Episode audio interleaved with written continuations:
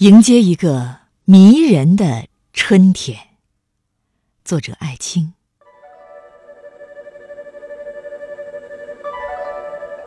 不知道你们听到了没有？这些夜晚，从河流那边传来了一阵阵什么爆裂的声音。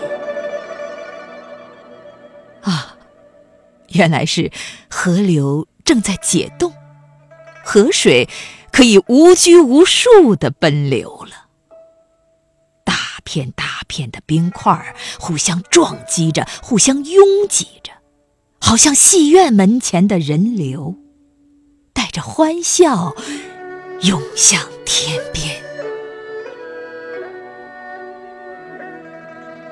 久久盼望的春天。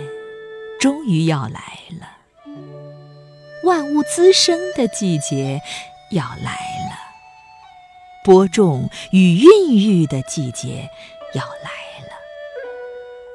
谁能不爱春天呢？